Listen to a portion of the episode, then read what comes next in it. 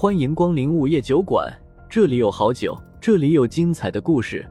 不过，都是些酒馆老板从亡灵那里聆听来的故事。午夜酒馆，作者黑酱标，由玲珑樱花雨制作播出。第一百一十四章，永不打烊。太好了，老板，你终于想通了。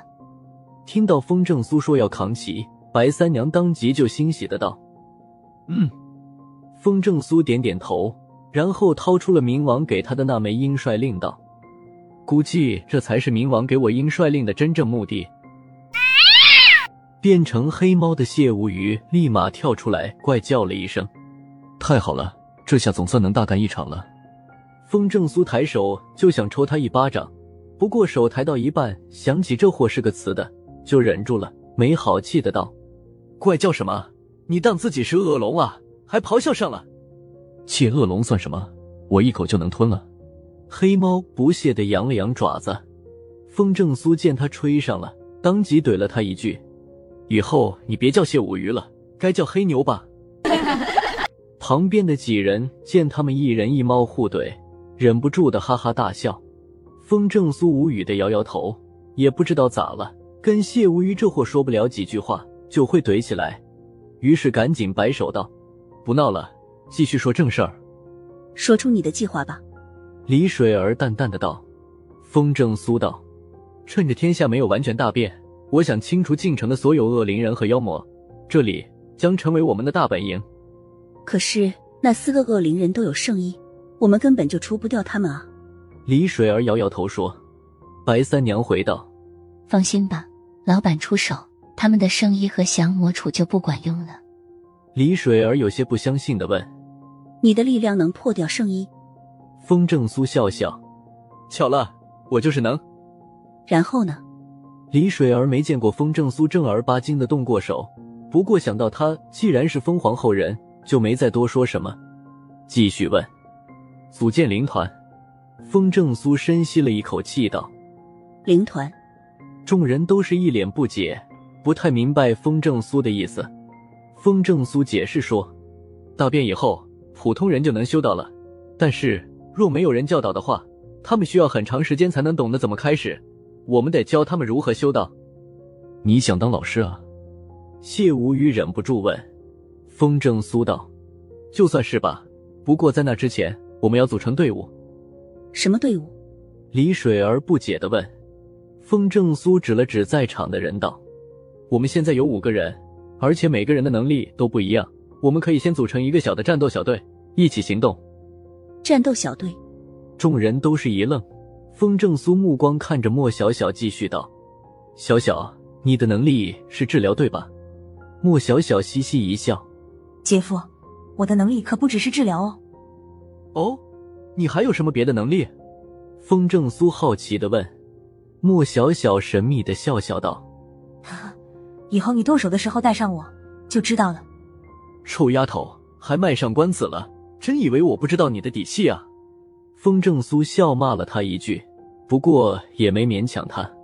能把垂死的谢无鱼救回来，就说明他的医疗手段不是普通的手段。随即，他的目光又转向谢无鱼，问：“你需要多长时间才能恢复？”谢无鱼眨眨眼道：“我已经恢复了。”恢复了。风正苏一愣，谢无鱼挥挥爪子道：“我不想再披着人皮了，现在这样挺好的。”听到这话，风正苏深深的看了他一眼，立马明白他为什么要保持着幽灵猫的形象了。以前他都是披着男人的人皮，现在化形，怕是就要显露出自己的真正的面目了。接着，风正苏又对白三娘说：“白姐，你也要做好心理准备。”你的实力应该会慢慢的降到天级，大变以后虽然也可以再次突破，但轻易不要突破。嗯，白三娘点了点头。最后，风正苏把目光又落在李水儿的身上。还有你，你是继续当自由自在的猎灵人，还是要加入我的小队？我，李水儿犹豫了，面部表情显得十分纠结，最后一咬牙道：“我加入你。”风正苏意味深长的道：“一旦加入我的小队，你就不能随意退出了，你可要想好了。我想好了。李水儿挺了挺身子道：“好。”风正苏没再多说什么。从现在开始，咱们的战斗小队就算正式成立了。咱们的酒馆还能继续开下去吗？以后那些亡灵还会不会来？想了想，白三娘问。风正苏深吸了一口气道：“从今天起，午夜酒馆永不打烊，不但要开下去，还要继续聆听亡灵的故事。”白三娘和谢无鱼都是有些不解。如果真发生那种大变的话，这个酒馆的意义好像就不存在了。风正苏也没解释，看了看门外道：“趁着天还没黑，咱们现在就去解决那四个恶灵人吧。天黑以后，还有亡灵要来喝酒讲故事呢。”嗯。众人互相对视了一眼，点点头，全都站了起来。出发！风正苏摆了摆手，就直接走出了酒馆，然后直接朝着灵院的方向赶了过去。先前没有马上去灵院解决他们，没想到他们居然敢主动找事儿，那就别藏着掖着了，直接开战吧！三人一猫紧紧的跟着风正苏，不一会儿的功夫就来到了灵院。此时的灵院已经彻底被戒严了，大门口几个已经恶灵化的喽啰正在来回的巡视着，喽啰们手中都拿着一个瓶子，瓶子里装着散发着血腥味儿的液体。不时喝上两口，然后满足的舔舔嘴唇，显然那都是他们搜刮到的人血。李水儿，你找个适合伏击的地方，自己隐藏起来，等下用断魂剑袭杀那些天级以下的恶灵人。风正苏没有马上冲过去，先交代了李水儿一句。李水儿点了点头，就悄悄爬上了一座楼。接着，风正苏分别又对白三娘和谢无鱼道：“那四个家伙交给我。”白姐，你和小玉儿解决掉那些喽啰。莫小小急忙问：“姐夫，我呢？”风正苏道：“你跟着我，一步也不要离开。”嗯。莫小小连连点头。风正苏没再啰嗦，摆摆手，动手，直接朝灵院的大门走了过去。随着他的一声令下，白三娘和谢无鱼当即就冲向了门口的那些喽啰。谢无鱼吼叫一声。直接挥着爪子挠了其中一个恶灵人，哧啦一声，那个恶灵人就被他给分尸了。白三娘很淡定，走到那些恶灵人面前，只是对着他虚空拍了一掌，那个恶灵人就被拍成了一滩肉泥。而风正苏则是直接进了灵院。风正苏，你好大的胆子，居然敢来这里！刚一踏进灵院，四个角落里分别就冒出了一个体型肥大的天机恶灵人。其中一个身上穿着白色马甲、肚子特别大的恶灵人，立马站出来挥手吩咐道：“来人，把这些犯上作乱的家伙全都击毙！”话音落下，一群实力已经达到了地级的恶灵人纷纷从旁边的房间走了出来。姐夫，这些家伙长得真恶心，快点解决他们吧！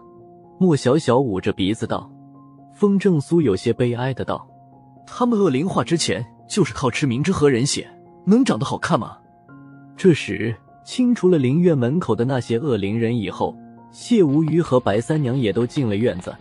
一看，小小的灵院竟然有那么多的恶灵人，白三娘当下就对风正苏说：“我和小鱼儿对付这些喽啰，你对付那四个身上有圣意的家伙。这些喽啰交给我们。”能有这么多的恶灵人。说明之前控制进城机构里的那些高高在上的一群人烂透了。白色马甲的恶灵人不屑的看着风正苏大笑道：“哈哈，有圣仪在，我看你风正苏能把我怎么样？你以为庇护你们的那些贼偷的圣衣真能护住你们？呵呵。”风正苏冷笑笑，人影一闪就来到他的面前，紧接着他就伸手成长。四朵红色的莲花陡然间就从地下冒了出来，红莲业火。又到了酒馆打烊时间，下期的故事更精彩，欢迎再次光临本酒馆听故事。